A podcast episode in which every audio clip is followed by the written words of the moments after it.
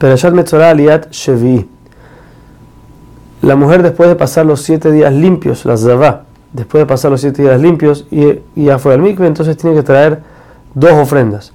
Dos aves, una como hatat y una como olá, para poder entonces ya entrar al Betamigdash. Ahora, todos estos, eh, todas estas personas impuras que dijimos, hablamos de el Zav, hablamos de la Nidá del Zav, del Zav, de, la Zavá, todos estos si entran al Mishkan o al Betamigdash con la impureza, o sea, sin, sin pasar el tiempo, el proceso e ir al mikve, entonces merecen castigo de caret.